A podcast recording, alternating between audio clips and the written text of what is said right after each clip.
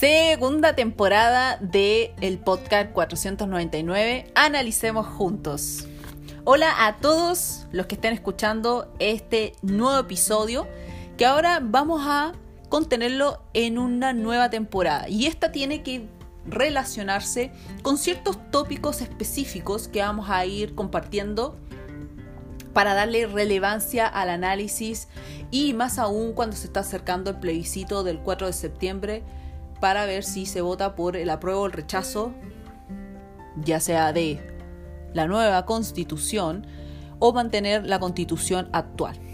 Y en esta oportunidad me pareció importante y quiero darme también el lujo de compartir con ustedes una reflexión que ha causado furor en muchas redes y también en columnas de opinión y tiene que ver con el derecho a la educación. El derecho a la educación como derecho social, que pareciera ser ovacionado por bastante gente para ir por el apruebo del borrador de la nueva constitución. Entonces, me he querido dar ese lujo de compartirles a ustedes, y es el que vamos a analizar, una columna de opinión en torno a este derecho a la educación y ovacionar las siete razones por las cuales se estaría y se debería aprobar el borrador de la nueva constitución, que pasaría a ser ya el texto constitucional propiamente tal. Por tanto, todo este esta segunda temporada va a estar enfocado a ciertos temas que ustedes van a ir viendo en cada episodio que se va a estar compartiendo a, todos ustedes de forma de forma frecuente para que vayan también compartiéndolo con conocidos y podamos reflexionar ya adentrándonos a ciertos temas importantes más ahora que ya queda poco para el plebiscito. Así que hoy les voy a tener a ustedes gran cantidad de argumentos, reflexiones en torno a este derecho a la educación. Y he querido tomar una columna de opinión, ustedes pueden tomar muchas otras, pero creo que esta eh, me pareció en particular muy interesante porque de hecho la vamos la vamos a ir desmenuzando con lo que contiene el borrador, lo que dice en ciertas partes la constitución actual. Y también quiero compartirles un curso abierto que eh, lo realizó de forma muy académica, que ustedes pueden verlo en YouTube, el profesor constitucionalista Fernando Atria tuve que darme el tiempo para dedicarle ese curso a fin de comprender todo, este surtido de hablar de derechos sociales como una gran, un gran avance en lo que llaman como Estado democrático. Entonces lo vamos a relacionar con ello y claramente que la idea es que ustedes vayan, vayan analizando en detalle estos tópicos que vamos a ir compartiendo. Y vamos a entrar en materia con el derecho a la educación como derecho social. Así lo he querido denominar y me he querido dar también el lujo de compartir esta columna, porque me parece bastante interesante, bastante pintoresca igual, para irle, irle dando a conocer ustedes los argumentos reales que existen y que uno se pregunta, bueno, ¿de qué forma lo vamos a sustentar en el tiempo? Entonces esta columna de opinión en torno a este derecho a la educación se encuentra en el diario El Ciudadano. Ustedes van a ver ahí qué corte tiene, corte político me refiero, tiene este diario El Ciudadano. Y esta columna de opinión fue publicada el 26 de mayo del 2022.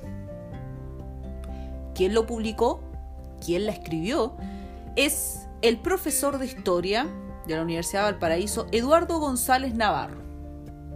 Los quiero contextualizar un poquito, hacer un paréntesis, quién es Eduardo González Navarro, para quienes no lo conozcan, ahora si hay gente que está escuchando y es profesor o profesora, probablemente le tiene que sonar el nombre, porque él es el vicepresidente del Colegio de Profesores y Profesoras de Chile.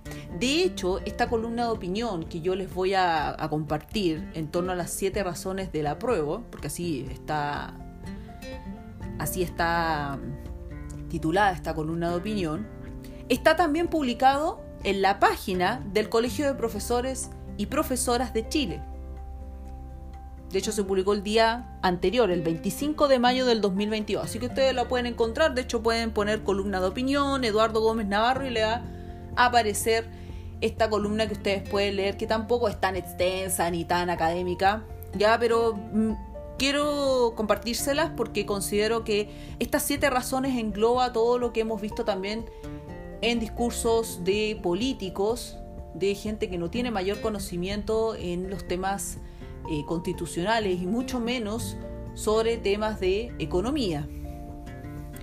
Y para ello lo he querido relacionar con el gran curso que tuve que ver en, YouTube, que lo hizo el profesor de constitucional Fernando Atria. Para, para más o menos comprender qué quiere decir derecho social y por qué se ovaciona como el gran avance hacia un Estado democrático, porque esos son, son los aspectos que uno entra a analizar y a preguntarse de dónde proviene, qué, característica tiene esto de considerarlo como un derecho social y que pareciera ser que la, hay gente, una gran mayoría de gente que eh, considera de que esto es un gran avance.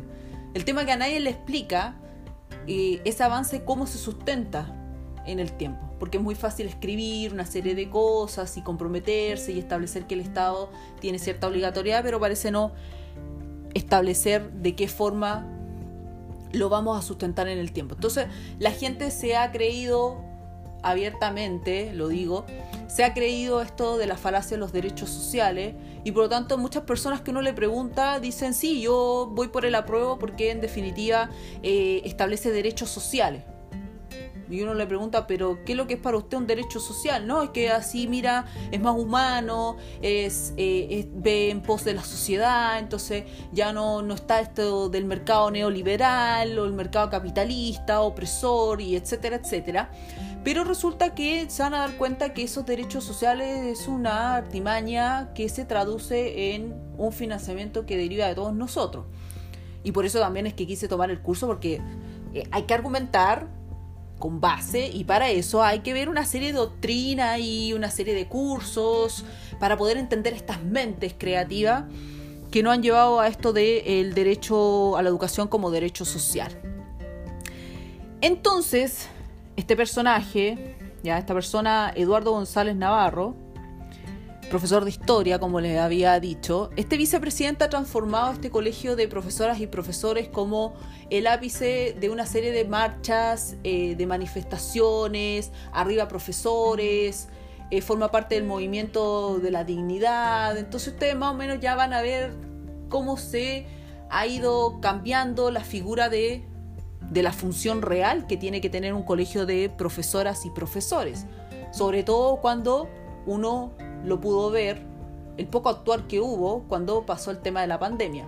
Pero bueno, ellos gastan esos espacios en hacer estas protestas, estas marchas, eh, y no enfocarse a los temas realmente importantes. Dicho eso, ya vamos a ver qué nos dice con respecto a estas siete razones de la prueba en torno al derecho a la educación. Y ya empieza con una breve introducción donde dice que la nueva constitución estaría superando ampliamente las definiciones de la constitución dictatorial que consagra la privatización escolar. O sea, él lo considera como una profunda transformación democrática. Cuando yo leo una columna de opinión, y fue también lo que les compartí cuando revisé muchas que tienen que ver con los pueblos originarios, y veo esto de constituciones dictatoriales, de fascismo, de opresión, de economía neoliberal, me parece poco académico cuando uno quiere hacer un argumento una columna de base, sobre todo tomando en consideración que estamos hablando de gente que enseña, gente académica. Bueno, estas son las pruebas y las alertas que uno después recibe de gente que precisamente son las que le enseñan a los jóvenes. Y no es de extrañarse, tenemos mucho de, ese tipo de gente. Entonces él narra las siete razones que yo las enumeré para irla relacionando con ciertos temas que contempla este mismo borrador, que ustedes también pueden revisarlo en el capítulo 4, cuando hablamos de todos estos derechos fundamentales de una forma ya más más analítica, pero acá quiero, quería centrarme específicamente en el derecho a la educación. Entonces dice, primero, se constituye como un derecho social. Para él, en la constitución del 80 estaría como un bien de consumo e inversión. De hecho, ese es uno de los eslogans de mayor frecuencia en todo argumento que se ha dado hasta la fecha respecto del derecho a la educación. Y fue también parte de las arengas que uno pudo ver también en las manifestaciones de octubre del 2019 por una educación gratuita y de calidad. Bueno, la calidad ahí hasta, hasta ha cuestionada. Y el tema de la gratuidad también, hasta qué punto lo mantenemos en el tiempo. Pero ese era el eslogan que preponderó, que fue preponderante en todas las manifestaciones.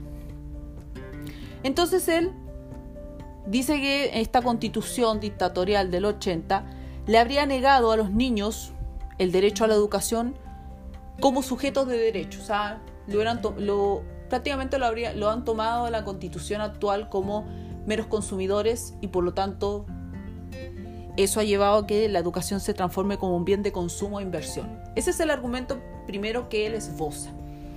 Ahora bien, lo vamos a relacionar con qué nos dice Fernando Atria en torno a esto de los derechos sociales, por qué nacen estos derechos sociales. Y él parte, eh, además la intervención es bastante breve, estamos hablando de menos 30, de 30 minutos, que ustedes pueden verlo ahí en, YouTube, pueden poner derechos sociales en el constitucionalismo latinoamericano, Fernando Atria le va a aparecer ese curso del que le estoy hablando, que después vienen intervenciones, eh, son rondas de preguntas, pero su exposición fue de 30 minutos. Dentro de todo lo que él trata de tomar de aquí y de allá para poder hilar esta idea de los derechos sociales, establece de que no existían estos derechos sociales, pero eran considerados como derechos de segunda categoría. Entonces, el derecho social, para él, sería un derecho de los individuos a prestaciones. ¿Qué tipo de prestaciones? A la educación, a la salud y a la seguridad social. ¿Ya? Por eso también el derecho a la salud pasa a ser también un derecho social. ¿Y qué es lo que pasa en, esta situación? Y es por la cual él aboga por estos derechos sociales. Es que aquí hablaríamos ya de una libertad colectiva, o sea, ya estaríamos pensando en la colectividad como tal, no como el individuo en sí. De manera tal, ya que aquí se estarían generando, en este caso, socialmente ciertas esferas sociales que se diferenciarían del mercado que es donde precisamente se produce la desigualdad. Ahí es donde estarían surgiendo o poniéndose en práctica estos derechos sociales. Ahora, el derecho social en sí lo que estaría haciendo es romper esa relación que existe entre el ingreso monetario y el ingreso real. ¿Qué quiere decir eso en palabras simples?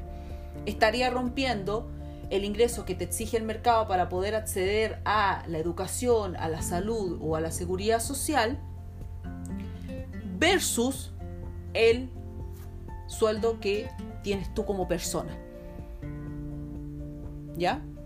Entonces, al romper eso, estaría dando como una suerte de igualdad, de, de, permitir a todas las personas el acceso a la educación, a la salud y a la seguridad social. ¿Cuál es el problema? y que parece que Fernando Atria no, no lo, bueno, de hecho no lo explicó, pero parece que no, no se percató de, del problema que dejó entrever, porque él dijo, y eso ustedes lo pueden ver ahí en, en ese curso, los derechos sociales asumen que lo más importante es quienes no pueden comprar en el mercado, o sea, todas las personas que no les alcanza el sueldo para poder tener la educación, la salud y las, las prestaciones sociales partamos de esa línea. No está hablando de todos en sí, sino que las personas que no pueden acceder porque hay una discriminación en el ingreso monetario, en el ingreso real, que te exige el mercado y por lo tanto se genera esa desigualdad. Entonces los derechos sociales estarían naciendo dentro de estas esferas artificiales que se estarían creando con la finalidad de romper esa desigualdad. Pero eso nos dice, respecto a esta teoría, pero dice acá que la intervención estatal no es asegurar la igualdad. sino el acceso mínimo a esas prestaciones en torno a la, a la pobreza. Y para ello se crean, y aquí me gusta mucho esta frase porque dice, se crean espacios artificiales de igualdad ciudadana, por la cual se asegura en esas esferas donde la desigualdad de ingresos monetarios no se manifiesta y así se le puede otorgar una prestación digna. Ahora, surgen varias preguntas, porque primero, bueno, ¿asegura o no la igualdad?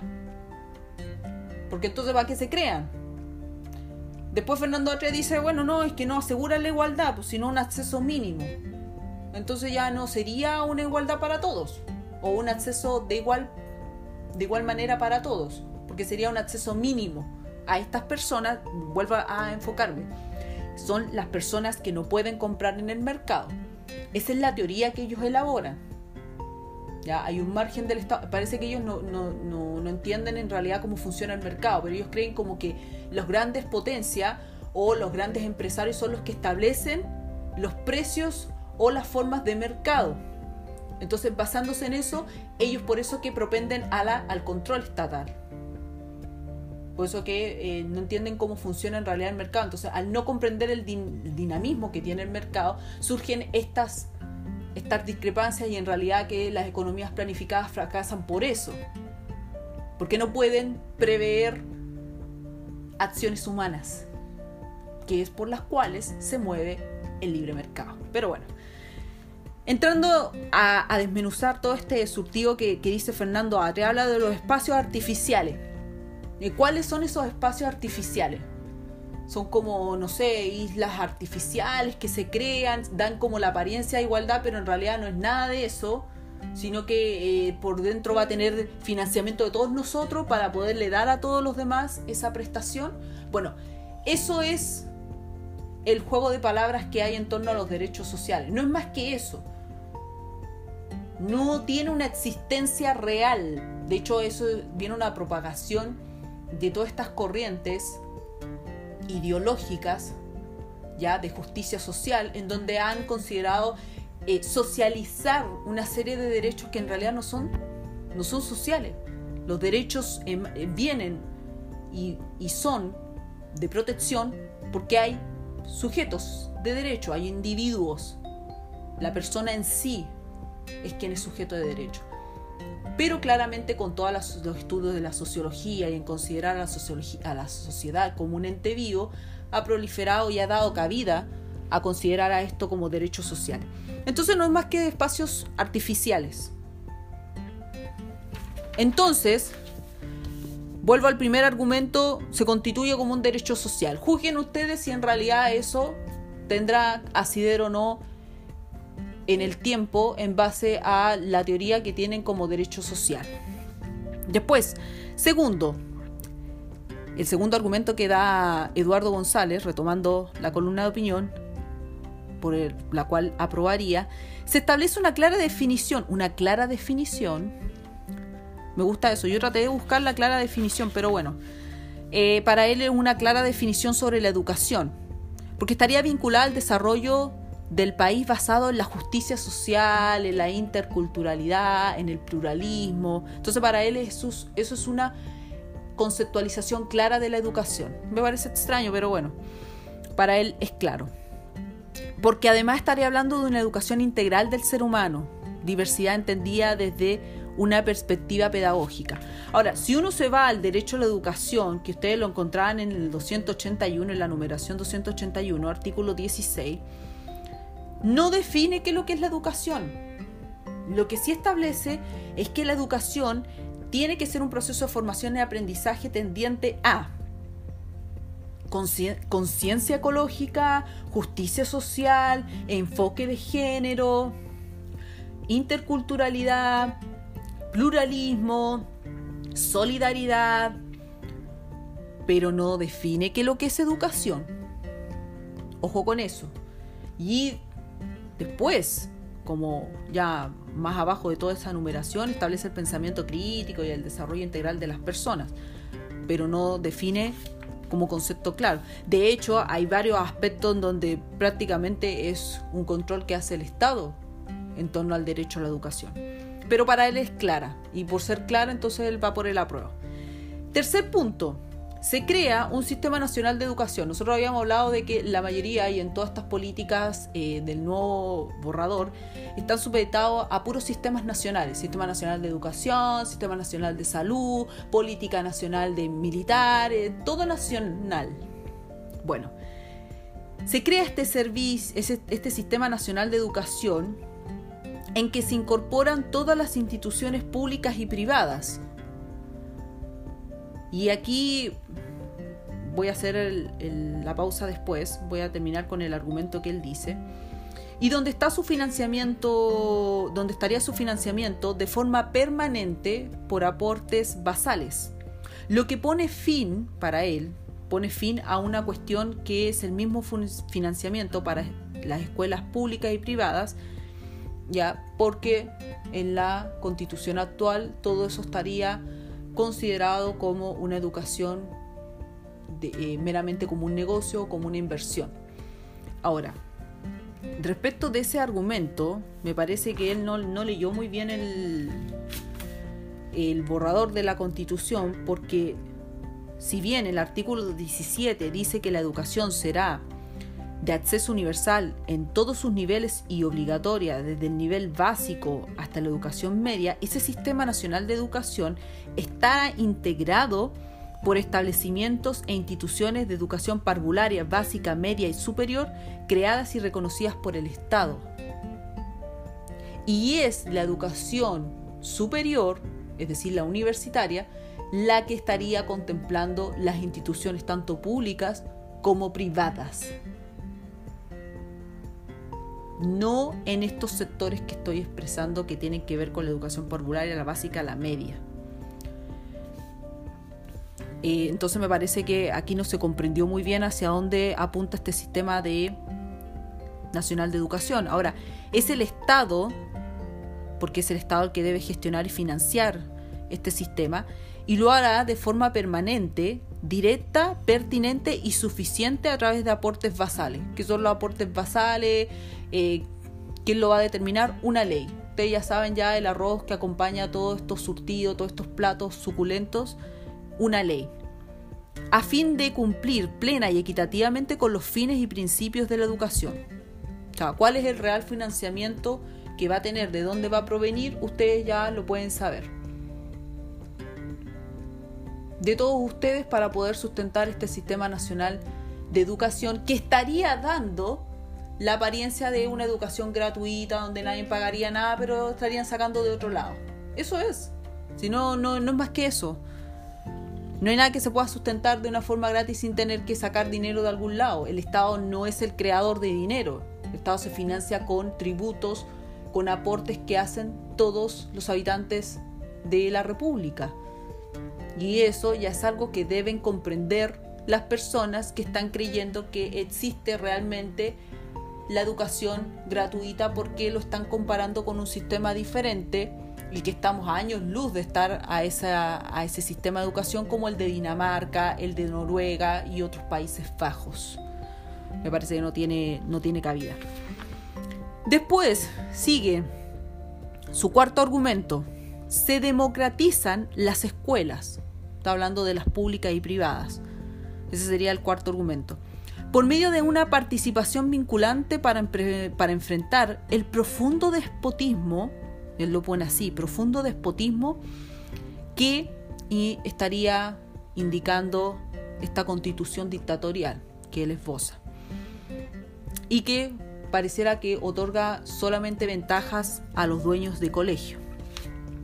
Ahora, respecto a ese argumento, y, esa también es la razón por la cual en este derecho a la educación que sí está contenido, ustedes lo, pueden ver en la constitución actual, en el artículo 19, numeral 10 de la constitución, está el derecho a la educación. El numeral 11 me parece interesante a ustedes compartirle de que garantiza la libertad de enseñanza, pero no así el derecho de abrir, organizar y mantener establecimientos educacionales. Ahora, ¿Por qué no lo establece? Porque precisamente, como ellos quieren establecer el que la educación se considere como un derecho eh, social, Ya no hay que darle preponderancia a los dueños de establecimiento o a, a los empresarios que crean y que ven como la educación como un negocio o como una mera inversión. No se le estaría dando esta posibilidad de abrir, organizar y mantener establecimiento educacional porque sería el Estado el que estaría regulando eso. Ese es el primer punto. Y después dice que habría una participación vinculante que en realidad no tiene mucho sentido, no, no tiene mucha, mucha razón de ser y tampoco una gran preponderancia, principalmente porque el artículo 18 del borrador dice que la Constitución reconoce el derecho de las y los integrantes de cada comunidad educativa a participar en los diferentes proyectos. O sea, él entiende de que aquí se estaría dando preponderancia a la familia como quienes, eh, como los principales actores de los proyectos educacionales. Eh, eso es una falacia porque el borrador de la constitución eliminó, y de hecho no está, el derecho preferente que tienen los padres y el deber de educar a sus hijos. Y eso es así, ustedes lo pueden leer y eso sí está contenido en la actual constitución. Ahora, ¿qué relevancia tiene eso para recién estar hablando de esa participación vinculante, es que se establece el derecho preferente, el deber que tienen los padres de educar a sus hijos. Y hoy en día, ¿quién lo estaría teniendo? El Estado. Por eso el control respecto de los planes de estudio, de los proyectos y esa participación vinculante poco y nada tendría cabida y tendría asidero en la realidad. Así que no nos dejemos engañar con eso de la participación vinculante cuando no estaría el deber y el derecho preferente de los padres educar a sus hijos, que es lo primordial. El quinto, quinto argumento que esfosa Eduardo González, la libertad de enseñanza, que, está contenida en el borrador de la nueva constitución, y que dicho sea de paso está en la actual, pone en el centro a la familia por sobre la libertad de empresa. Ya entendemos ya la dinámica hacia dónde apunta todo esto del derecho social. Por sobre la libertad de empresa educativa y de negocio que asegura y que estaría propiciando la constitución dictatorial actual. Entonces, hilándolo con el argumento anterior, ¿dónde está el derecho preferente de los padres de educar a sus hijos? Y lo que, lo que, es, aún, lo que es aún más preocupante, ¿qué garantía tienen los padres de que en los colegios no se va a, a llevar a cabo lo que ya surge en otros lados con el llamado adoctrinamiento? Y eso es algo que sí está ocurriendo.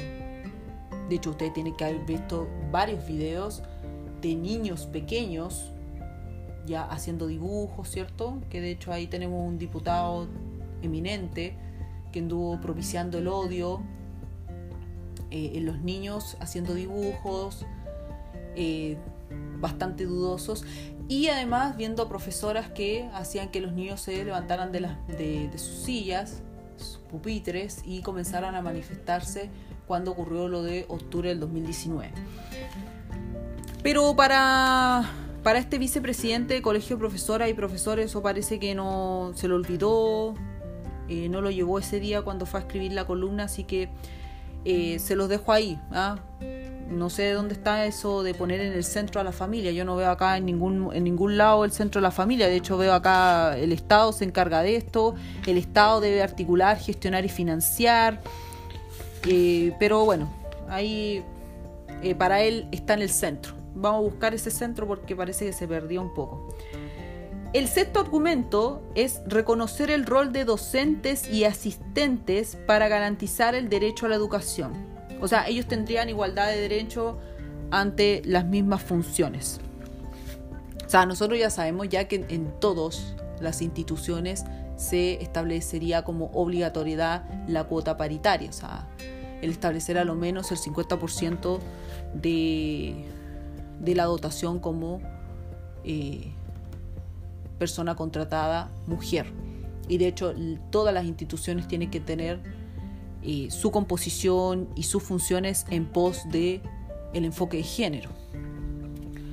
pero acá se estaría refiriendo a que todos tendrían un acceso, las mismas funciones tanto del sistema público como del sistema privado, porque se ha creado también la idea de que no serían iguales.